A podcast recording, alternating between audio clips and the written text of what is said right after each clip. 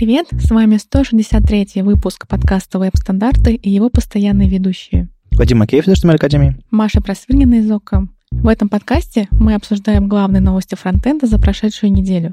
Читайте новости в Твиттере, во Вконтакте, в Фейсбуке или в Телеграме. Если вам нравится, что мы делаем, поддержите нас на Патреоне. Ссылки будут в описании. Сегодня у нас Олег Мохов из Яндекса в гостях. Мы собрались обсудить новые события, React Rush, переезд в Питер из Екатеринбурга, может быть, преподавание, поспорить про бесплатные и платные события. В общем, всякое такое. Ну и, конечно, новости события недели. Привет, Олег. Привет. Расскажи о себе пару слов. Есть, я думаю, люди, которые не знают, кто ты такой, где работаешь и что делаешь, так что давай. Я Олег, я работаю в Яндексе до сих пор. Восемь лет проработал в Яндексе в Екатеринбурге, и теперь работаю в Питере. Переехал вот недавно. Сколько можно? Восемь лет? Ну, вот так вот. Все, все нравится? Да. А чего ты делаешь еще, кроме того, как работаешь в Яндексе? Всякие метапы делаю. Я помню, ты, собственно, по-моему, в это все дело вошел с, с фронтоксом много лет назад в Екатеринбурге, по-моему, первая конференция была. Что еще бывало? Сейчас из всего того, что начинал, ничего не осталось практически. Было мероприятие Frontend Fellows, я в течение года его организовывал, и ту гипотезу, которую я строил вокруг него, она не взлетела. То есть мне хотелось, чтобы оно как-то самоходом развивалось. Этого не получилось, то есть все равно нужен был какой-то турбобуст от меня, а организовывать каждый месяц мероприятия в разных городах — это очень трудоемко. Ну да, я был в Казахстане вот недавно, и там вспоминали тебя. Вот, мол, приехал такой. Ну, ясно. Короче, фронтендер с амбициями, да? Ну, такой. Ага. Ладно, давайте двинем к событиям, поговорим про то, что у нас тут происходит на днях, и даже летние события какие-то начали появляться. 5 марта пройдет СП Фронтенд в Питере на английском языке, наш второй англоязычный метап. Уху. Да, и за эту программу я прям горда, потому что она действительно уникальная по контенту. Ну, те, кроме того, что по-английски. Кроме того, что по-английски, да. Ну, то есть я вижу знакомые, знакомого человека фамилии Каратаев, а все остальные ребята, кто эти, кто эти люди и что, и что, и что им здесь надо? К нам приедет э, Леша Токтаров из Москвы. Он, э, по-моему, один из организаторов Code Hipsters, который uh-huh. ростовский, но сейчас живет в Москве. И он, у него доклад такой немножечко м, философский, как инженеру могут пригодиться принципы из дизайна. Угу. Нормально. Такая интересная тема на, на, на, на подумать. Ага. Вот, выступит наш технический директор из ОКО, Леша Голубев. Он расскажет про DRM для фронтенд разработчиков, то есть про защиту прав, конкретно применительно к видео, для фронтенд разработчиков. Эта тема очень редкая, я никогда не видела, чтобы где-то про это что-то рассказывали. Я когда слышу DRM, мне хочется так испуганно отойти. Ну, то есть там, там реально сложно, и было много баталий, и все, что я знаю, это про то, что там кто-то был против, кто-то был за введение этого в стандарт и прочее. Надеюсь, стандартов он тоже коснется. Есть такой человек, как э, Ричард Столман. Угу. Фамилия точно Столман, насчет имени точно не уверена. По-моему, Ричард. По-моему, да. И он против. Есть разные ребята с, с историей, которые там стояли у оснований какого-нибудь условного Unix, естественно, они да, против. Да, да, они, конечно же, против, но тем не менее в реальном мире компании, которые делают фильмы, они вкладывают в это деньги, они хотят за это получить деньги.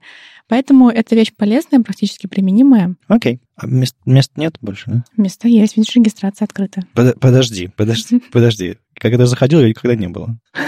Так. В этот раз у меня новый эксперимент, и я не закрываю регистрацию. В смысле, там очень много мест? А, окей, хорошо. Просто я, я, я перепугался, что они закончились. Надо будет дойти. А чего еще интересного? 12 апреля пройдет React Амстердам. Да, и мы, собственно, на прошлом, в прошлом выпуске разыгрывали билет среди наших. Серьезно? Да, да, патреон, патреонщиков. А мы, кстати, разыграем билет на метапе на React Амстердам. Отлично. Значит, как минимум, да, несколько человек из, из сообщества поедет. Ну и, собственно, да. мы... И, собственно, после... я поеду на React Амстердам. А, м-м, молодец. Ты среди себя разыграешь билет? Нет, розыгрыш будет на метапе. Хорошо. А мы, собственно, вот сегодня запишем подкаст, я запущу шаффл. Ну, я не буду прямо что раскручивать барабан в прямом эфире. А, я просто запущу шаффл уже из, из тех а, шести писем, которые нам пришли. Ребята, которые поддерживают нас на Патреоне и которые хотели бы поехать на React Амстердам. Среди них выборку сделали. И, собственно, кто-нибудь, кто кому-то повезет. Так что... А какие были условия прислать письмо? Ну, поддержать нас на Патреоне, в смысле быть одним из них и прислать письмо, да, в общем, без особых э, выкрутасов. Так что, ребята, ждите, ждите письма. Всем, всем напишу, а, а, а кому-то напишу письмо счастья. Сумма не была ограничена? Э, нет. Просто, ну, типа, один из них. Ну, нет, ну, это такой, э, такая небольшая провокация, мол, как бы, поддержите нас, а, я, а мы вам всякие ништячки будем скидывать периодически, розыгрыши и прочее. Мне кажется, это, это хорошая история. Всем взаимно полезная. Чего еще происходит у нас в событиях в интернете? Um, а, да, никакой интернет, офлайн. Uh, у нас еще React Russia Meetup номер один 16 марта пройдет, это довольно скоро. Uh, Олег, как там дела? Я слышал, места кончились сразу, но, может быть, что-то новенькое? Это вообще очень забавно и фантастически круто, что в Питере э, метап э, это прям бешеной популярностью пользуется. Ну, то есть я не успел открыть регистрацию, и примерно смотрю там 10 регистраций, 20, а через полчаса я захожу, и регистрации просто нет. То есть э, как-то слишком быстро все завершилось. У меня был небольшое число мест, которые я отложил для себя, как бы для тех, кто внезапно вспомнит э, и почему-то решит, что ему очень надо и сможет объяснить мне это. Mm-hmm. Эти места до сих пор не израсходованы никем. И, наверное, если э, возможно, то мы можем какое-то количество мест, так же, как с React Амстердамом, среди ваших слушателей. Розыгрыш билет на, билетов на бесплатный метап. Да, роз, розыгрыш мест, стульев, ты не понимаешь. Олег, а ты учитываешь, что на бесплатное мероприятие доходят не все, кто зарегистрировался? Да, я учитываю, и даже несмотря на это, я небольшой запас взял. Окей, круто. Ну, то же самое сделаем. Типа наши питерские патреон, патроны э, пишите, и если вы хотите прийти на питерские метапы и не получилось у вас э, дойти, тогда мы вам передадим промокодик или какую-нибудь На самом деле мы можем, знаешь, как сделать? Вот ты одному человеку из шести дашь на React Амстердам, а остальным Питером мы просто дадим на React Russia. А я просто не думаю, что они все из Питера, поэтому, а, да, они все приедут на метап. Так что по-новому. Пишите React Russia письмо, а мы, если вы из Питера или готовы приехать 16 марта, а мы вам, собственно, среди вас билет разыграем. Отлично, мне нравится эта штука. Короче, патроны, пишите письма с э, темой React Russia. Ладно, э, э, неожиданный конкурс. Круто. В двух словах, что это такое, зачем тебе это нужно и почему вдруг? Ну, понятно, что ты переехал в Питер, и тебе хочется делать какой-нибудь метап, потому что ты по-другому уже не можешь. Ну, это, корот, это короткая версия. Зачем ты отвечаешь за меня? Черт. Нет, я хочу, чтобы ты такие инсайды рассказал. Наверное, э, тут нужно начать издалека. Я был в Финляндии в прошлом году на React Finland, и мне понравилось, во-первых, какая движуха вокруг React. До этого я был абсолютно уверен, что э, мероприятия не собирают никого, и есть только ровно одно мероприятие React Амстердам, куда едут все, uh-huh. а ну, локальных каких-то мероприятий не существует. И там мы пообщались с ребятами, с Сережей Рубановым, с Андреем Оконечниковым, и оказалось, что это настолько хайп, что сейчас уже отдельное мероприятие существует. Дальше логичный вопрос, а в России-то есть хоть одно мероприятие, посвященное фреймворку React? И оказалось, что нет. В Питере один раз сделали React Meetup. Да, это исследование было год назад, поэтому за год, конечно же, прошел уже один метап. Насколько я помню, там то ли осенью было, то ли летом. Ну, на самом деле, React Finland пройдет 24-26 апреля, следующий в этом году. Но просто у нас в календаре его еще не было, и как-то он мимо моих радаров пролетел. Ничего себе. А я, наоборот, еду даже на него. Вот. Нет, я, я знаю, что... Я просто недавно в Твиттере видел, что там... А, что Оконечников, что еще кто-то там зашевелился из знакомых лиц. А, так что да, надо будет, надо будет кинуть обязательно в календарь. И вот, собственно, рассказываем. 24-26 апреля у нас тут через, через дорогу буквально будет большая конференция. Ну и, собственно говоря, стало интересно э, провести что-то подобное в Питере. То есть приходить с еще одним мероприятием по фронтенду в Питер, ну, странно, мне кажется. Можно, но странно. А попробовать э, такой вызов, челлендж, организовать мероприятие, посвященное конкретному фреймворку, угу. это действительно интересно стало. Я бросил клич э, внутри компании и извне. У нас есть программа на первый метап, и уже формируется программа второго мини-конфа. И будет называться, скорее всего, именно мини-конф, так как это небольшая конференция будет. А чем мини-конф отличается от макси-метапа? Я слышал, в мини-конфе чуть-чуть больше докладов, чем на метапе. Я бы предположила, что мини-конф можно а, просить деньги за билет, а на метапе еще нет. Э, и это тоже. Э, к этому мы еще вернемся. Хорошо. Э, понятно примерно. А конференция будет где-нибудь летом, да? Конференция будет летом и под Питером. А, то есть еще и на природе. Прекрасно. Лето, море, React, или как это называется. Только осторожнее, под Питером летом может быть холодно. Нет, она будет в крытом помещении. А, хорошо. Лето, дождь и JavaScript. Да, настоящий Питер. А где будет тепло этим летом? Совершенно точно. В Черновцах э, будет конференция Черновцы JS 2019, она будет уже третья. И знаете, я подал заявку, и меня взяли. Э, не то чтобы я там буду с адским JS докладом, но, в общем, в общем посмотрим, что, что там будет. А, я давно хотел доехать, меня все время соблазняли красивыми фоточками оттуда. И, в общем, да, наконец-то, наконец-то я доеду. Я, вы тоже сможете, можете посмотреть на странице конференции, какие у них там замки, парки и вообще какой, какой клевый город. И приезжайте, если вам интересно где куда-нибудь летом доехать до конференции. Мне кажется, там, там должно быть хорошо. По крайней мере, я знаю двух, двух хороших ребят оттуда, которые, собственно, давно меня звали. И буду рад увидеть их и остальное, остальное сообщество там тоже. И ребята из Rolling Scopes а, конференции проведут свою очередную, а, конечно, а, конечную конференцию фронтендерскую в августе. 9-11 августа в Минске пройдет очередной Rolling Scopes. Два дня, там есть уже какие-то подробности про спикеров. Ну, там, конечно, там будет Мартин Шплит, конечно, расскажут про JavaScript всего. Мы до этого тоже дойдем. А, Алекс Герасимов, Андрея Глукманчук, я не знаю, кто это, Андрей Лисинский и, в общем, другие разные, другие разные спикеры. Я думаю, э, учитывая то, что это все будет не так скоро, а еще будут дополнительные анонсы. Интересно. Э, август, август тихое время обычно, так что, может быть, может быть, и доеду. Ну, не знаю. Эм, вы на Scopes бывали? Да, я бывала, была один раз. Угу. Довольно давно.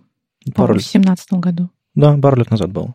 Ну, это все про события. Давайте двинем к статьям, которые были на неделе, а в конце еще поболтаем про, всякое, про всякие темы э, с Олегом. В CSS добавят математику. Маша, что происходит? На днях в Твиттере Бенджамин Декок написал твит о том, что CSS Working Group добавила утром 27 февраля, буквально пару дней назад, в, видимо, в черновик много разных CSS-функций. Например, кальк. Кальком все воспользуются. Ну, это, все, ну, калк, калк у нас есть, да. Ну, в смысле, калк у нас э, обычно используют в препроцессорах. Не, калк у нас есть в обычном CSS. Погоди, что? Да, да. Э, у нас давно уже есть калк, который умеет складывать, умножать, делить и всякое такое. Э, в принципе, ну... Он умеет вычитать проценты из пикселей, наоборот? Сто процентов плюс 20 пикселей, и он тебе посчитает все, что, все, что нужно, да. И он поддерживается браузерами. И он поддерживается браузерами. Вот, вот что происходит с людьми, которые слишком много пишут на препроцессорах. Они забывают, что CSS умеет уже практически все, что нужно. Ну ладно, циклов там нет каких-нибудь. Да, неловкая ситуация. Ну ладно, пойдем дальше. Эй, ты JavaScript-программист, мы тебя, мы тебя за это любим. Min-max у нас тоже функции работают. Э, ну, совместимость у него похуже, на самом деле, у функции min-max. А, соответственно, вы можете, допустим, ну, min-max, типа, передал две, два числа, он выберет, какое из них большое. Соответственно, если одно из них динамическое, допустим, процентная ширина или там единица вьюпорта, он может динамически переключаться. Он такой, типа, логический такой как это называется по-умному. Выбор, короче, можно делать. И тут еще появилась новая функция clamp, и она, на самом деле, давно в спеке есть. Это просто синтаксический сахар вокруг min-макса. Там можно указать минимальное значение, максимальное значение, а третьим значением посередине указать динамическое значение. грубо говоря, ты ограничишь а, применимость вот этого всего. Ну, это как эти шлюзы, CSS-ные шлюзы, которые там имитировали на вложенных калках или еще на чем-то. Вот то же самое здесь. Вот это все знакомо, но тут еще... То есть э, по-настоящему новыми являются синусы, косинусы? Да, да. И вот эта вот штука всех, конечно, поразила до глубины души, мол, типа, зачем в CSS? Это чтобы ссылкой красить CSS нужен, да? Нет? Ну, зачем в CSS? Э, ответ простой для анимаций. Ну, transition — это animation, да, вот такие вот штуки, когда вам нужно нелинейно что-то сделать, а, ну, вернее, посчитать. Туда ведь можно в калк засунуть какую-нибудь CSS-переменную, а из CSS-переменной э, и каким-то образом ее рассчитать, чтобы что-то произошло. Ну, как минимум. В общем... А, мне тут вспоминается о том, что um, HTML5 и CSS3, они же являются тьюринг полными. То есть с помощью CSS можно реализовать любой вычислим, любой вычислимый алгоритм. Я не готов подтверждать твое утверждение. Я не уверен, насколько они, они, они полны. Ну, наверное, каким-то образом можно. Да, да? это, это ну, естественно, это А, не надо так делать. А, в этом, ну, это, это, вот, вот это чувство у меня есть, да. Это, это даже скорее наоборот. Например, SQL тоже является Тюринг полным, хотя он таким не задумывался. CSS тоже таким не задумывался, но он таким является. Но не можно реализовать конечный автомат и даже без переменных. А, есть так называемая задача 101, вот, и есть примеры, когда... Это очень старые примеры, им уже несколько лет. Там даже не используется переменная, просто на, на псевдоэлементах. Окей, я, я хочу на это посмотреть. Обязательно дай ссылку на, на, на Хорошо. Там, где, ну, есть... это старая новость. Возможно, несколько лет назад, а, хотя ей 4 года. Так ага. что, возможно, вы даже не обсуждали ее в подкасте. Да, у нас подкаст молоденький. Потому что он более молодой, чем эта новость. Наверное. Но главное, что прежде всего все удивились. Типа, нафига это нужно в CSS? И вот э, что, что, что наша публика ВКонтакте, что еще где-то, сначала были реплики типа «Ололо», типа CSS делает язык программирования, а потом, как ты знаешь, пришли парочку людей и говорят, можно ж полезные вещи делать. Так, ну, я говорю к тому, что CSS на самом деле, в принципе, уже можно не вызывать любой вычислимый алгоритм, но человек э, это практически нереально сделать, потому что это крайне сложно, но теоретически это возможно. Это избыточность, которую не предполагали, но она иногда возникает, как возникла, например, в SQL, наоборот, показывает, что сделать какой-то инструмент типа CSS либо SQL не тюринг полным, чтобы не создавать лишнюю избыточность, сложно. И поэтому могут появляться какие-то внезапные ошибки из-за этого. То есть это минус, а не плюс. Я э, нашла на гитхабе, как раньше люди использовали синус и косинус, когда им было нужно, но вот такой возможности не было. Я нашла какие-то довольно немного жуткие вещи, потому что с помощью SAS люди писали алгоритм а, ряда Тейлора. Это выглядит жутко, это программирование прямо в САСе. Ну, то есть в, в САСе в документации написаны все эти функции, э, то есть можно написать в САСе синус, косинус и это все прям остальное. документация написана? Документация САСа, да. Но это же жуть. Это жуть. Ну, я не знаю, что там под капотом на, на Ruby или на, на, на чем там сейчас САС написан, на, на Dart, по-моему, классическая его версия написана. Ну, я видела пример без САСа, просто на CSX переменных написан ряд Тейлора для синуса, для, для там первых N-членов, для первых четырех, например. То есть что такое ряд Тейлора? Это когда можно а, представить э, полиминально. Ты меня потеряла. Но продолжай. А, ладно, грубо говоря, когда мы можем взять переменную, возвести ее в степень, сложить несколько раз, и у нас получится что-то примерно похожее на синус. Ага. Во. Объяснила, как будто мне пять. Хорошо. Люди еще проще объясняют. Вот э, Дмитрий Пыткин у нас э, в комментариях ВКонтакте говорит, вот мне тут анимацию комара нужно было сделать. Э, волнообразная анимация передвигающегося объекта, да. Ну, то есть я когда постоянно смотрю на, допустим, на код на канвасе, я, я давно ничего такого не писал, но когда смотрю, я вижу, что там постоянно используется для рисования каких-нибудь окружностей, еще что-то такого, постоянно используются, вот, собственно, тригонометрические, геометрические функции. И там они уместны. И, наверное, если хочется что-то похожее делать в, в CSS, это тоже будет полезно. Плюс еще э, есть, есть всякая анимация по кривым и прочие, прочие дела. Туда обычно прокидывается path какой-нибудь из, из, из, из SVG, как, по-моему, можно вот это прокинуть. Но, тем не менее, наверное, можно еще описать. У нас на курсах в университете было как раз задание такое, сделать анимацию восхода и заката солнца. Угу. И кажется, вот это было бы полезно ребятам. Ну, а так они хардкодили. Ну, понятно. Близко к тому, чтобы это было по синусоиде.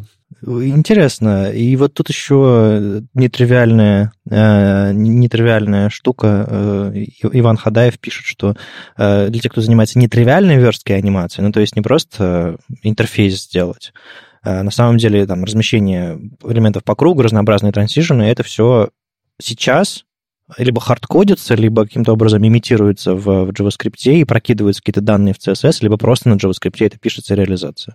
Да, но у меня такой вопрос, когда я это увидела, появился CSS-анимация, они обычно менее производительны, чем что-то рисовать на canvas е. А синус и косинус — это достаточно сложных анимаций. Например, анимацию комара не выгоднее ли все-таки сделать на canvas е, а не рисовать ее на CSS? Ну, ну у canvas а и там у SVG, и у э, элементов на странице, э, у них же совершенно разные модели так, как они работают. Имеется в виду, что Canvas — это плоская, плоский кусок пикселей. Туда, чтобы внедрить интерактивность, если нужно, чтобы на этого комара можно было кликнуть, э, или он имел какие-то размеры на странице, ну, явные, а, блоком на странице, естественно, нужно будет все это имитировать. Поэтому, если вам нужно сделать что-то фоновое, что-то просто работающее, окей, Canvas, наверное, будет быстрее. А, но если вам нужно сделать какой-то объект, взаимодействующий со страницей, с пользователем, ну, скорее всего, вам придется делать это на SVG или там на CSS HTML, и вот тут как раз эти штуки пригодятся. Что однозначно станет проще, рисовать картины на CSS станет проще.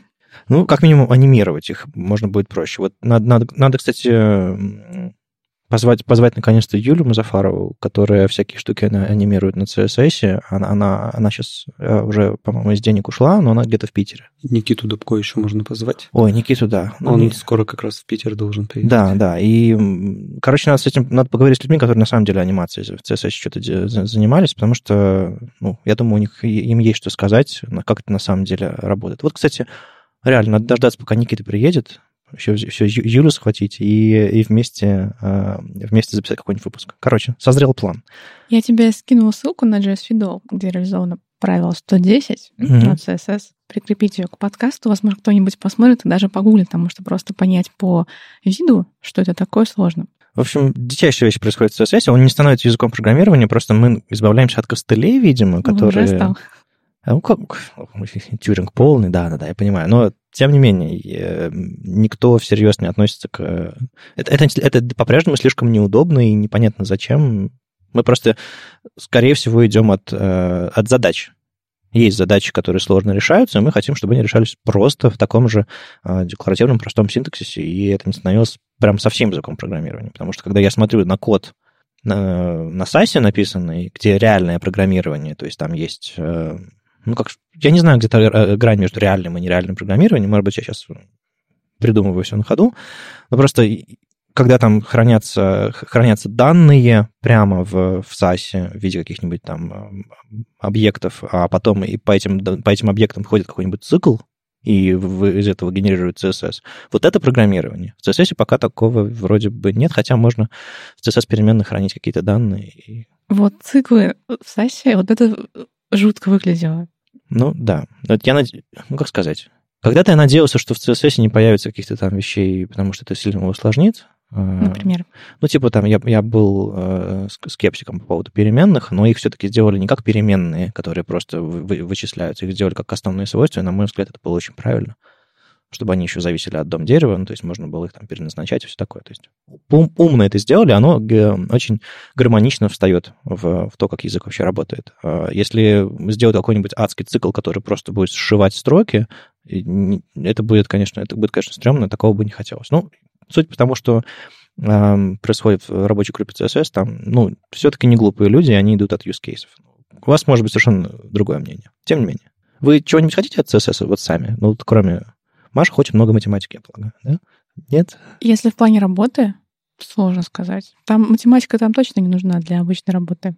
Ну да, ну я думаю, все хотят, чтобы области видимости, да, вот это вот все, изоляция и все, что, все, что нам современные чудеса сингл-пейдж и всякие фрейм, фреймворчные дают всякими абстракциями.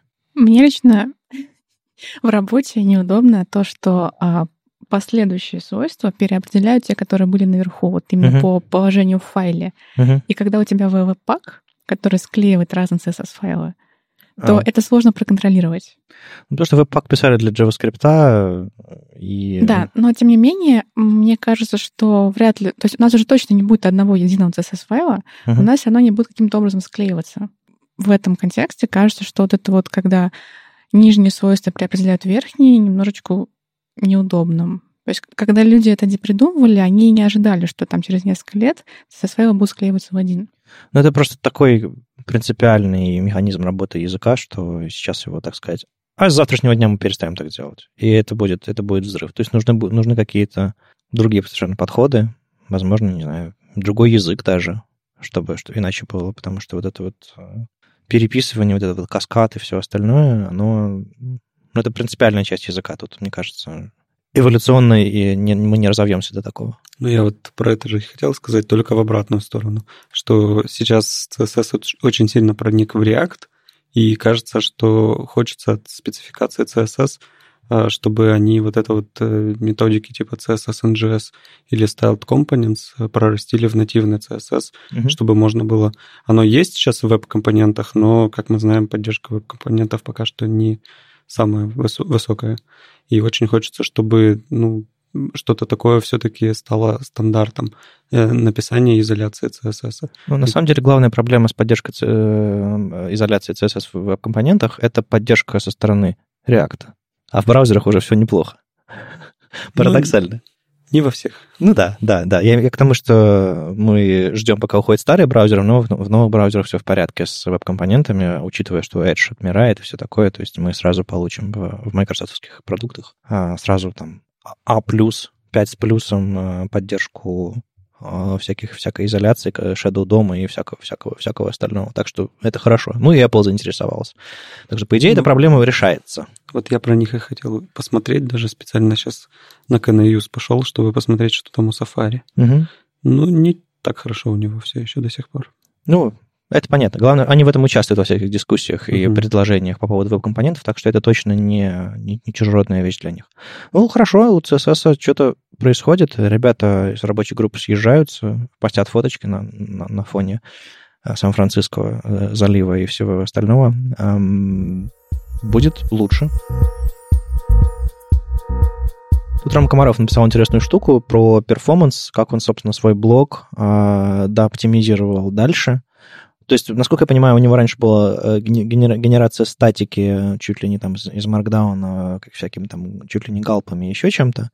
И э, он пошел дальше, собственно, по поводу, по поводу оптимизации. Он начал использовать, э, он оптимизировал всякие штуки, связанные с загрузкой шрифтов, э, с, с, с навигацией, э, начал имитировать то, что делают современные single-page и, то есть какой-то там роутинг, какой-то переход по страницам и навигация вперед-назад с помощью, с помощью, с помощью JavaScript, а, по сути, сделав из абсолютно статического сайта single page для того, чтобы, видимо, навигация была мгновенная. Ну и всякие там счетчики и прочие штуки тоже, тоже оптимизировал, довел до какого-то состояния. А, это все довольно интересный эксперимент. А, ну, больше всего, конечно, интересная там прогрессивная навигация, то есть вот этот подход, это PageX или как он там называется, когда мы не просто ходим по ссылкам, по кликами, а прям вот подгружаем какие-то данные, JSON-файлы.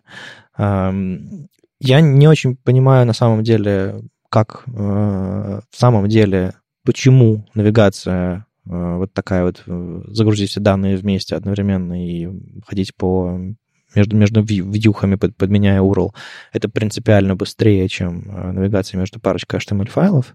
Ну, наверное, потому что, я не знаю, мы сначала мы переносим нагрузку на первый, э, на, на, на первый шаг, э, кэшируем все, и потом все мгновенно.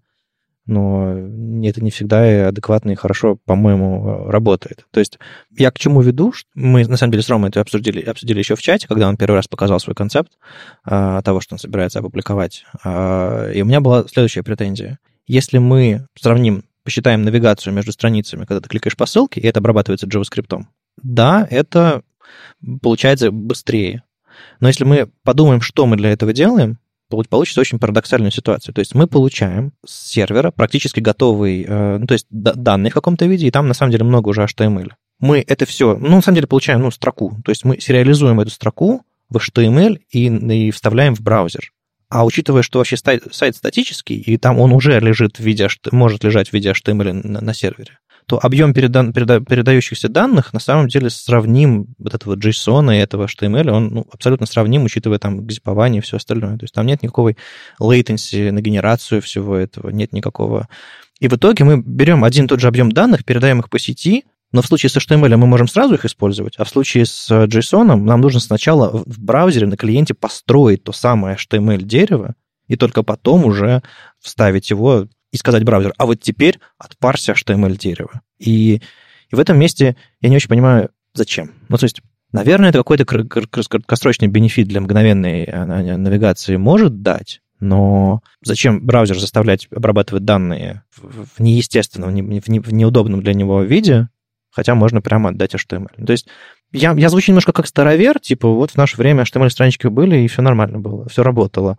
А сейчас вот вас, в этот ваш богомерзкий JSON. Ну, ну, ну вот вы не чувствуете это какой-то ловушки странной? Типа сериализовать данные, хотя они пришли, могли прийти уже сери, сериализованные, раз они такие хранятся. Скажите, я безумец или, или, или в этом есть правда какая-то обманка? Вообще я с тобой согласна. То есть какой-то оверхед получается, Я да? думаю, да. Олег, поспорь со мной. Как организатор React Meetup, да? Да, ну, например. Там, кстати, нет никакого реакта. Не знаю. Мне кажется, это естественное движение мира, когда ну, простые вещи, использование простых вещей усложняется. Ну, то есть Зато с учетом всех этих трансформаций написать э, сайт, среднестатистический сайт становится проще, чем вот весь этот HTML там писать с нуля. Мне ну, кажется, там, что точки HTML написать проще. Ну, как бы общаясь с новичками много по работе, читая лекции, все такое, мне кажется, что написать HTML проще, чем написать э, передачу JSON с сервера и сериализацию в, в HTML тот же самый и так далее, и так далее. Ком- всякие компоненты, изоляцию стилей и всякое остальное. Ну, то есть HTML писать проще, он загружается быстрее и работает эффективнее с браузером, тем не менее, мы берем и заворачиваем это все в JS для того, чтобы в этом месте я теряюсь. Мне кажется, что Рома здесь э, мыслит не в терминах вот конкретно своего блога, который он как бы ведет, а он показывает пример для больших enterprise решений. Uh-huh. Ну, то есть Рома же работал в Яндекс Почте, и почта это э, спа в чистом виде. И он, может быть, где-то в голове до сих пор держит, что эта оптимизация это не для статического контента, а именно вот для таких динамических приложений. Ну и сейчас, может насколько я знаю, он работает со Style Components, со всякими такими штуками, где-то там у себя в Париже. То есть это его стек. И я здесь вижу, ну, не карго-культ какой-то, типа мы используем на работе single page, поэтому я не разбираюсь, почему использую эту single page. Нет, я, я абсолютно доверяю тому, что Рома соображает, и как бы все, все в этом смысле нормально. Просто это, скорее всего, новый стек, и хочется в нем по-новому что-то попробовать. Э, то есть э, что такое дам блок? типичный у человека. Это такой playground, такая песочница, где можно взять, попробовать какие-то технологии. И суть потому, что он здесь происходит, он вместо того, чтобы взять какой-нибудь Gatsby условный, который, от которого у меня тоже уже изжога на самом деле, я на него посмотрел, повозился, и что-то мне не нравится. Все, все, все больше и больше не нравится. Повозился и вместо, вместо Gatsby написал свой Gatsby условный на э, просто все, все вещи нужные он написал руками, все вещи ненужные он, он отбросил. И получил, получился Получился интересный проект, но если говорить про конкретную задачу, взять, не знаю, статику, сделать из нее набор HTML или отдать браузеру навигацию между страницами, он эту задачу сильно переусложнил. И хочется, чтобы все люди, которые понимали, каким образом Рома оптимизирует перформанс, чтобы все люди понимали, что он сначала сделал просадку в перформансе из-за, из выбранного стека, из-за выбранного уровня сложности, а потом начал ее исправлять. Это, по-моему, важный, важный момент здесь, что быстрее всего было бы сгенерировать страницы на сервере, потом э, подключить всякие прикэши, прилоуды и прочее, максимально оптимизировать сеть. Э, там страшные, страшные гзипы, всякие заголовки и прочее всякое расставить. Вот это было бы быстрее всего. И мне нравится, что браузеры сейчас внедряют всякие атрибуты, прилоуды, приконнекты, префетчи. Ну, то есть есть огромная спека со всякими атрибутами. Вот это, по-моему, правильный путь. Как бы дать браузеру работать с тем, что он лучше всего работает, и дополнительные разные инструкции в виде там, сетевых заголовков, в виде атрибутов, в виде всякого такого дополнительно прокидывать. Но не усложнять все то, что на самом деле могло бы быть реализовано просто. Тем не менее, очень рекомендую почитать. Эксперимент интересный, как э, сделать page из, э, из, из простого статического блога, а, плюс у него еще... Мне пришлось включить VPN, чтобы попасть на его сайт. А, просто потому, что он хочет на Netlify. А Netlify — это такой облачная штука, которая позволяет вам очень, очень удобно деплоить, там чуть ли не одной кнопкой с GitHub, э, ну, очень быстро подключить его, не знаю, к GitHub, допустим, и не через Travis какую-нибудь сборку делать, а через, через Netlify штуки. Я однажды перевел shower.me э, для, для э, сайт, на котором Shower хостится, э, на Netlify, очень, очень порадовался тому, как быстро работает, а потом понял, что половина пользователей русскоязычных он не открывается потому что нетлифаевские айпишники, как у чего-то облачного, очень, очень активно блокируются всякими там аркайнами и прочими стрёмными организациями, а потому что там нужно казино, опасность. Ну, вот это вот все, вы знаете, я думаю. Поэтому, если ваш э, ромен сайт не откроется, включите, у меня, кстати, включите не VPN. Открывается. Ну да, вот у меня домашний, домашний интернет, интернет билайновский, он, он э, без VPN не показывает эти страшные, опасные айпишники Netlify. Well, все равно очень рекомендую включить VPN и почитать. Я думаю, в современном мире уже все знают, что это такое, потому что приезжаешь в одну страну, один сайт работает, другой не работает. Приезжаешь в другую, все ровно наоборот. Весело живем. Ну, хотя есть куда стремиться. Китай, например. В Турции Википедия не работает. Серьезно? Ну, Википедия? Да, у меня сейчас, у меня сейчас Чем по- по- Википедия не подруга угодила? поехала э, пожить немножко, а там Википедия не работает. Ну, там, наверное, какие-то плохие вещи пишут про политиков турецких, я не знаю. О чем это мы? Да, статейка на неделю. Недавно Андрей Ситник э, написал статью на в блоге «Злых марсиан» про новый кодек, видеокодек AV1. Зачем фронтендерам видеокодек? Зачем про это знать? Вот я на конференциях часто слышу, никогда, никогда GIF-картинки на сайтах не используйте. Ты что, мой доклад смотрел, что ли? Да. Спасибо, спасибо. Да, это, это, это была важная мысль в моем докладе. Ну, в общем, у меня точно отложилось, что я слышала это кучу раз, э, что вполне реально. Я раза три повторил во время доклада, возможно, это было одно- один раз просто. То есть если, если еще попасть в него два раза, Да, да, да, кстати. В общем, я точно запомнила, что гифки на сайтах использовать не нужно. Нужно переводить их в видео. Но видео же тоже бывает разным. В зависимости от видеокодека у него может быть разное сжатие. Например, самый, а, как мне кажется, распространенный все равно до сих пор это H264. Мгм. Поэтому H264 — это кодек с наихудшим сжатием и наихудшим выходом. Наихудшим по сравнению с чем? Ну, в смысле, с, с- с- с более современными кодеками. С более современными Да, кодеками. но тем не менее он довольно крутой, эффективный и так далее. То есть как бы с, с кодеком все в порядке, просто э, прошли, шли- идут годы, и он по сравнению с новыми...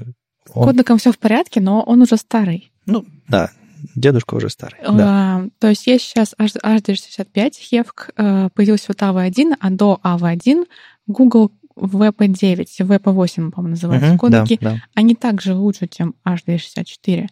Например, H264, он даже не может э, кодировать Ultra HD. То есть там есть отдельная версия для H264, которая способна более-менее что-то адекватно сделать, но файлы слишком большими получаются. А стандартный H264, он даже не может это кодировать. А Ultra HD это, это 4 тысячи- о, где- примерно 4К. Это, это не примерно 4К, это я 4К. Ага, ну все, я понял. Ну да, да, да. То есть, э, чтобы э, 4, 4К делать, ну, э, нужен, ну, нужен следующий кодек, потому что он для этого не был готов. Окей, я не знал, что у него есть ограничения такие. Да, там есть отдельная как бы версия этого кодека там с какой-то надстройкой, которая позволяет это делать, но файлы получаются слишком большими. Ну, потому что современное железо, практически все в современном железе, есть отдельный чип, который прям аппаратно кодирует H264, и это как бы общее место, как DVD, DVD-плеер 10 лет назад, как бы везде прям встроенная аппаратная какая-то поддержка. А, Далее есть H265, Хевк. Хевк — это он умеет кодировать Ultra HD, а 4К. Он как бы, он э, само их выход картинки получается лучше, и файлы получаются более сжатыми, их размер меньше. Минус этого кодека в проприетарности. Если вы используете этот код в коммерческих целях, то вы должны за него платить отчисления. мгм, мгм. Вот. Google, у Google есть кодеки VP8 и VP9. VP9, насколько я знаю, не уступает H265, даже, возможно, чуть-чуть получше, чем H265. Но его минус, опять же, в том, что он принадлежит Google. За него не нужно вводить отчисления, если используется. Но а компании не очень охотно на него переходят, потому что теоретически он все равно принадлежит Google. И может возникнуть ситуация, что там нужно будет платить отчисления, либо Google какие-то ограничения введет. Поэтому компания на него не очень охотно переходит. Ну, я полагаю, тут еще дело в том, что разработкой занимается практически эксклюзивно Google. Соответственно, э, если у вас какие-то кон- конфликты с Google есть, вам сложно будет приходить со своими хотелками в этот кодек и так далее, и так далее. А вот тут вот э, плюс А- А- AV, AV1, что это какой-то э, совместный э, альянс открытого медиа или типа того. И VP9, кстати, он ам, в контейнере VPM хранится. То есть есть контейнер, видео, вот, вот то, то расширение, которое мы видим, это контейнер на самом деле. А, Не все кодеки и контейнеры друг к другу подходят. VP9 это, это в контейнере WebM, а V1, по-моему, тоже, если я не ошибаюсь, в контейнере WebM. И да, собственно, почему сделали AV1? По-моему, Почему? AV1 может, может и в MP4 тоже быть. Возможно, возможно, может быть и в MP4. Хевка в MP4, VP9 в VBM, а V1, возможно, в обоих. А, так вот, AV1, как пишет сам Ситник, Netflix называет кодеком будущего. И это не только про сжатие, не только про то, что он крутой, но и про то, что он полностью свободный. В смысле, общими усилиями разрабатываются или договариваются использовать, ну, то есть как-то как так? Да, то есть, насколько я знаю, там даже можно поучаствовать в его разработке, и э, его лицензия, она открытая. То есть с самого начала нет никаких ограничений? С самого начала нет никаких ограничений, и нужно будет платить отчисления. И, ну, для компании не будет каких-то ограничений, которые они будут вынуждены выполнять. При этом он лучше VP9, лучше Хевка и вообще крутой. Но минусы. Например, у вас есть сайт, вы хотите сделать Э, туда добавить видео и при этом добавить таким образом, чтобы оно было минимальное по размеру. Угу. И вам вот не хочется использовать HD64, э, хотя, по-моему, иногда придется, потому что, например, Хевка поддерживается не везде, WebM угу. поддерживается тоже не везде. Поэтому на некоторых сайтах, где не поддерживается ни Хевк, ни WebM, нужно будет использовать HD64. Но для других можно будет указать э, другие файлы. Ну, то есть есть тег видео, где да, можно да. в сорсах указать с разными типами разные, разные видео, видео, да. видеокодеки. И таким образом для оптимальности, например, в Chrome можно добавить WebM, угу. И где-то есть AZ65, но он не очень распространен. В каких-то браузерах есть. По-моему, есть в Firefox, если я не ошибаюсь. Да, но в чем минус? Я думаю, Вадим, ты можешь сказать, как сложно кодировать.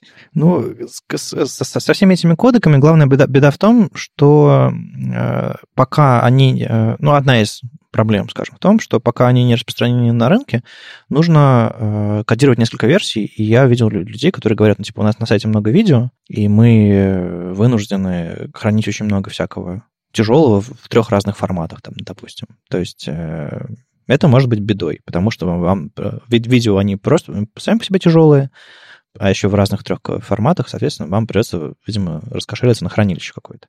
Это одна беда. Но вот для, для рядовых фронтендеров, на самом деле, если вы правда хотите, не знаю, какой-нибудь спиннер или какую-нибудь сложную анимацию сделать из этого не гифку, не анимировать на CSS или SVG, а прямо сделать видео, ну, потому что оно, не знаю, длинное, сложное или еще что-то такое, там, знаю, или, или фигур, фигуры сложные, вам придется кодировать в, в несколько видеоформатов. Так вот, чтобы разобраться, как вам из э, анимации, которую вам, не знаю, дал дизайнер в виде ну, скорее всего, он вам, если в After Effects нарисует эту анимацию, то, скорее всего, она будет экспортирована в каком-нибудь H264.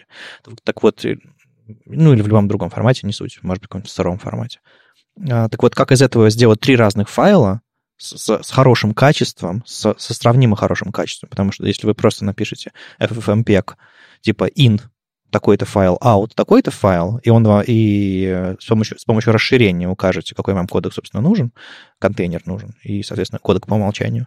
А, файлы получатся разных размеров, разного качества, и в одном браузере анимация будет красивая, гладенькая, а в другом такая, не знаю, пережатая, как JPEG плохой. И вот чтобы выровнять по, по количеству, по, по фреймрейту, по, по качеству сжатия и всему остальному, нужно повозиться с, с настройками FMPEG, какой-нибудь shell скрипт написать. Так еще и все эти конвертеры для того, чтобы нужно еще установить, нужно еще найти, нужно еще собрать под свою платформу, потому что не везде готовые бинарники есть и собрать FFmpeg с поддержкой чего-то там такого, короче, это значит, становится нетривиальной задачей. То есть, не знаю, вот прямо сейчас сходу экспортировать WebM, WebP, точнее, формат, установив для себя какой-нибудь графический редактор. Мы сейчас не про видео, мы сейчас про, про обычную растровую графику. Я могу только из скетча. Из Photoshop WebP не, не экспортировать. Вам нужно будет экспортировать PNG, а потом где-нибудь его сконвертировать знаю, онлайн или какой-нибудь там э, утилитой. Чтобы установить все эти инструменты, нужно сходить там, что-то там, иметь какой-нибудь там брю или что у вас там на Windows есть, какие-то утилиты ставить. Вот инструментарий не готов. Он даже для растровой графики не готов, а для видео он тем более не готов. Вам, вам придется становиться инженером, вам придется э, закопаться в Unix, в команды и вот это вот все. Вот это вот большая, большая, самая большая проблема. То есть теоретически это вещь действительно полезная, которая позволяет э, пользователю загружать страницу видео гораздо быстрее, но а порог входа очень высокий. Ну, видимо, с самого начала, когда как только новые кодеки появляются, сложновато с этим. Кстати, а там про альфа-прозрачность ничего не было? Про что? Про альфа-прозрачность. Какую-нибудь масочку не зашить? В этом кодеке? Да, интересно. Нет, э, в статье ничего нет. И как пишет Ситник в своей статье, в данный момент кодирование не оптимизировано, и поэтому оно очень долгое. Ну, видимо, им нужно крайне эффективно собирать, чтобы файл получился маленький и качество, картинка, картинка была хорошая. В, в будущем, когда его оптимизируют, я понимаю, что это будет побыстрее, но в данный момент это очень долго. Ну да, а эффективность сжатия — это одна сторона, скорость сжатия — это другая сторона. А, тут в статье, кстати, есть примеры хорошего, как, собственно, вставлять все эти штуки с помощью, а, как, не знаю, там, какую-нибудь условную гифку заменить на на все эти, на все эти э, кодеки, форматы и все остальное. И пример, в принципе, адекватный, и Андрей правильно сделал какую-то практическую вставочку, мол, типа, замените свои гифки на, на, на видео. Это правда, э, правда хороший лозунг. Но все равно вы скопируете одну вот этот вот параметр, который, который Андрей вам сделал, FMP-жные все эти кропы и прочие всякие параметры, но вы не поймете, что. Что написано. А чтобы понять, нужно становиться супер-супер инженером, э, который разбирается во всем этом, и это софт к этому не готов. Когда, когда можно будет из скетча, из фотошопа, из чего там еще экспортировать вашу анимацию или из After Effects во все эти кодеки, во все эти форматы, или появятся адекватные плагины, это будет совсем другая эпоха. А пока, ну вот, развлекаемся с несколькими форматами или продолжаем вставлять гифки. Но, тем не менее, если у вас, например, какое-то тяжелое видео или лейтинг, и сразу загружается видео, как это часто бывает, то лучше немножечко войти в эту инженерию. Ну да, если вот это вот фоновое видео нужно какое-нибудь ставить на страницу, на какой-нибудь лендинг, какое-нибудь дурацкое, замьюченное, э, которое очень нравится инвесторам, не очень нравится всем пользователям, тем не менее, если нужно вставить, да, можно заморочиться и закодировать его во все известные кодеки, и чем современнее будет кодек, тем вы будете видеть, как он там, не знаю, там в два раза легче, чем, чем видео, скодированное в другом формате, при том же качестве. Это, конечно, за этим приятно наблюдать, что кодеки развиваются. Короткой строкой. У нас тут всем знакомый Мартин Шплиц, который, мне кажется, все э, видели на конференциях, а если не видели, скоро увидите. Он э, не так давно устроился работать в Google, и его... Э, он раньше работал на какую-то, какую компанию, чуть ли не швейцарскую, то ли еще какую-то, а, и занимался всякими 3D-штуками, а, в частности. И сейчас он э, стал таким деврелом. Он попал э, в, в, ком- в команду, которая занимается SEO, в смысле, э, которая рассказывает разработчикам, как правильно делать сайты, чтобы Google их понимал. Условно, это его задача. И вот, наконец-то, он запустил что-то, ну, кроме того, что он сейчас с какими-то докладами ездит, он запустил еще серию, точнее, снял серию видео JavaScript SEO, первое видео совсем вводное, там типа 20 секунд, а следующее уже, первое уже хоть что-то. И там он рассказывает какие-то базовые вещи, мол, типа Google сначала заходит на ваши страницы, берет статику, а если, не, если там сплошной JavaScript, он говорит, ну, да, зайду попозже. А, когда у меня будут ресурсы и все остальное. И причем Мартин говорит такую фразу, типа, ну, мы ничего вам гарантировать не можем, когда он зайдет, сколько, через сколько времени он вернется, поэтому, если вы хотите, чтобы информация появилась в, в, в, в поиске, в выдаче Гугла сразу, отдайте ее в обычном HTML, а потом уже занимайтесь всякими своими оптимизациями.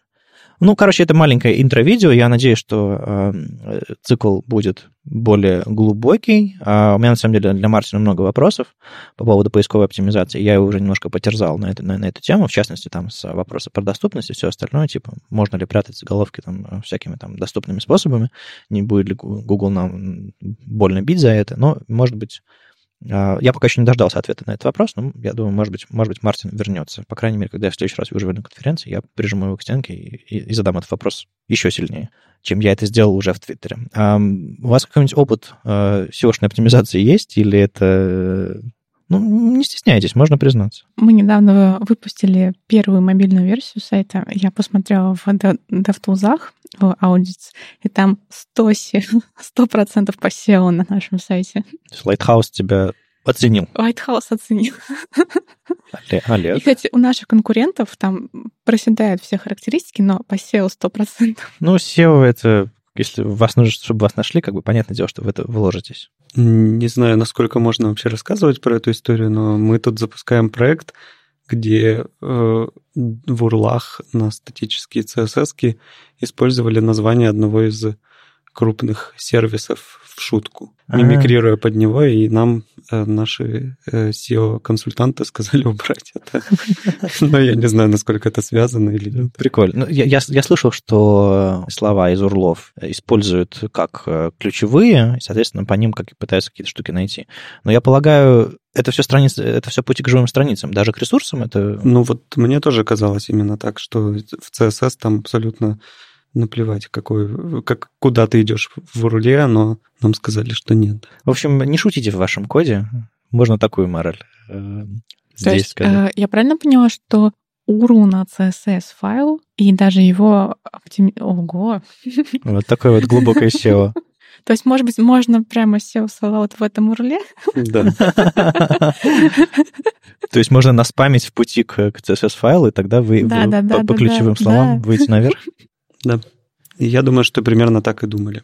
Успех. Ладно, в общем, как вы поняли, мы не- немного знаем про SEO. Э, Надеюсь, Мартин нам расскажет больше. Плюс, ну, как понятно, Ну, что... такие э, фишечки он не расскажет. Ой, да, скорее всего, не расскажет. Ну, тут, гла- тут, на самом деле, правда, главный момент, типа, э, какой версии к вам придет гугловский бот, не развалится, не взорвется ли сайт в нем, как он про- проиндексирует все ваши single-page и и все остальное. Короче, очень много вопросов. По идее, на это все написано документация, статьи и все остальное, но как бы нюансы хочется из первых уст услышать, потому что я слышал, что всякие слухи пересказываются на SEO -шных форумах, не имеющие отношения к реальности, и хочется как бы первый, перв- первоисточник этого слушать. Так что будет интересно. Ну, просто эти слухи, которые пересказываются, они вот, например, про уру CSS. И это- нельзя не подтвердить, не опровергнуть. Никто не скажет, так или это или Ну нет. да, то есть вы, вы делите на два то, что сейчас Олег сказал. Не, не факт, что это так. Может быть, просто какой-то мессиошник перестраховался. Это абсолютно непроверенная информация. Вот, абсолютно непроверенная информация, как все, что мы обсуждаем в этом подкасте. Под- под- Подождите. Мы это вырежем. Ну, как пойдет. Ладно, Маша, тут какой-то пейпер есть. Я побоялся читать, честно скажу. Расскажи нам. Да, тут я сделала совсем маленький, маленький рассказ про современные научные изыскания. Недавно, ну как недавно, в январе в журнале Nature вышла статья про то, что обучаемость может оказаться неразрешимой задачей. Во-первых, что такое неразрешимая задача? Смотрите, как мы обычно представляем себе алгоритм. Ну, например, алгоритм сортировки. Мы точно знаем, что алгоритм сортировки существует, он может отсортировать. Если у нас есть какой-то массив чисел, например, то мы точно уверены, что мы можем его отсортировать. Таким образом, сортировка является разрешимой задачей. Мы уверены, что такой алгоритм существует, и что мы отсортировать можем. Так вот, машинное обучение мо- может быть неразрешимой задачей. То есть мы на некоторых зада- задачах для машинного обучения не можем быть уверены, существует такой алгоритм или не существует для обучения. И таким образом обучение может быть оказаться неразрешимой задачей. То есть, смотрите, вообще... Есть а, же, есть же гипотеза что типа, за бесконечное количество времени, с бесконечным количеством ресурсов. Если мы научимся делать это быстрее и эффективнее, Не-не-не-не-не. все равно не получится. все равно не получится. Ну как А, же? Я сейчас... а, Смотрите, есть теорема Гёделя о неполноте. Я быстренько расскажу, что она означает. В двух словах. В двух словах, вообще в двух. А, О том, что в непротиворечимой арифметике, ну, представим себе, что а в обычной арифметике, которую мы знаем, она является непротиворечивой. То есть в обычной арифметике, которую мы знаем, есть формулы, которые мы не можем ни, ни опровергнуть, ни доказать. То есть мы не можем ни опровергнуть, ни доказать. Мгм. То есть, ну, представьте, это, это дикое противоречие. То есть оно как бы есть, мы не можем ни опровергнуть, ни доказать. Есть теорема Йодаля о полноте, там есть как бы две маленькие теоремы для нее. И вторая теорема о том, что в такой арифметике существует некоторая формула, которая утверждает ее непротиворечивость этой арифметики, но эта формула невыводима. Так вот, Так вот, в общем, почему эта статья кажется мне классной? До этого, вот эти теоремы Йодаля неполноте, это кажется, ну, каким-то таким абстрактом, что-то там математики делают, вроде прикольно, но непонятно зачем. А сейчас а, как бы уже сталкиваются практически в практической работе, что иногда иногда мы действительно не понимаем, что происходит. Мы не, не понимаем, что происходит, и мы не можем это ни доказать, ни опровергнуть, ни что-то вообще понять. То есть некоторые задачи, в некоторых задачах, то есть не все, в некоторых задачах для машинного обучения мы точно уверены, что они разрешимы. Например, мы уверены, что задача познания капчи, она разрешима, что есть алгоритм, который ее решит. И что если перед нами стоит такая задача, то мы можем написать алгоритм, который ее решит.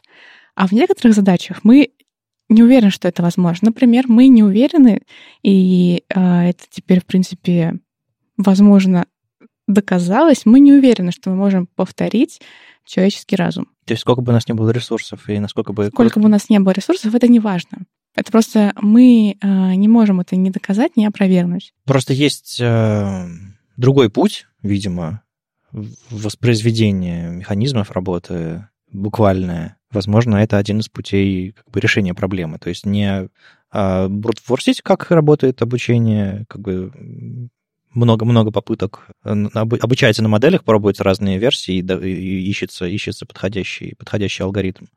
А, а, видимо, буквальное воспроизведение только поможет воссоздать систему человеческого разума. Ну, то есть... Что такое буквальное воспроизведение? Ну, то есть взять и сшить э, те, те же самые нейронные структуры. Сшить мозг? Ну, услов, условно близко к, к, к оригиналу воспроизвести, я имею в виду.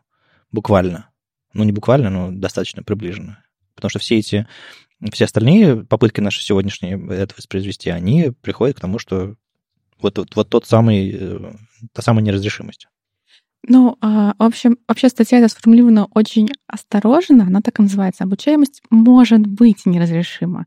Есть формулировка очень осторожная, очень мягкая. В практической работе, естественно, для, например, аналитиков, которые занимаются нейронными сетями, это никак не повлияет на, на них. На практическую работу это не влияет.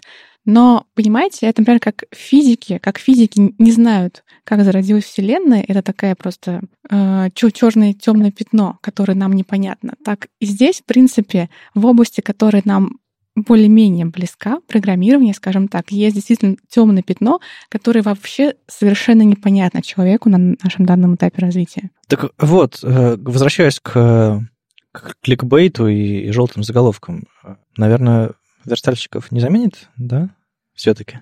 Давай вернемся к нашей, к нашей, к нашей реальности. Может быть, есть все-таки какие-то задачи, которые... Э, да, верстальщиков, скорее всего, не заменит искусственный интеллект. Ей, все. Это, это главное, что меня беспокоило. Главный вывод. А, не, ну тут, может быть, это те области, где э, не чисто механическое, а какое-то творческое или, или более сложное, чем распознавание, не знаю, капчи в те самые вот, области, и в них не получится. Вот сложно сформулировать вот эту вот вещь, где-то эта грань. Вообще обычно называют творческой, креативной, хотя не то чтобы верстка была прям очень творческой областью, как мне кажется. Возможно, ты со мной не согласен. Но, ну, тут... тем не менее, да, вот, вот есть какая-то такая грань, которая обычно называют творческой. Ну, и... на самом деле, я немножко про другое. Я больше про создание интерфейсов, э, которыми пользуются живые люди. И в этот момент вот этого всего Тут ну, даже дело, дело не в творчестве. Капчу тоже вводят живые люди. Не, ну я имею в виду, что э, характеристики кап, кап, капчи, она распознаваемость людьми, она, ну, по-моему, достаточно проста. Символы языка есть огромное количество экземпляров и так далее. Сложность интерфейсов значительно выше, чем распознаваемость текста человеком. Соответственно, сложность интерфейсов, э, возможно, недостижима. Смотри, например, есть космический корабль, который состоит из миллиардов деталей. Сложность его огромная. Наверное, не существует одного человека, который полностью знает его от и до. Угу. Но мы уверены, я думаю, что мы можем создать алгоритм, который точно соберет его от и до. В моменте э, удобства использования этого корабля космонавтами появляются вопросы, потому что, чтобы понять удобно и неудобно,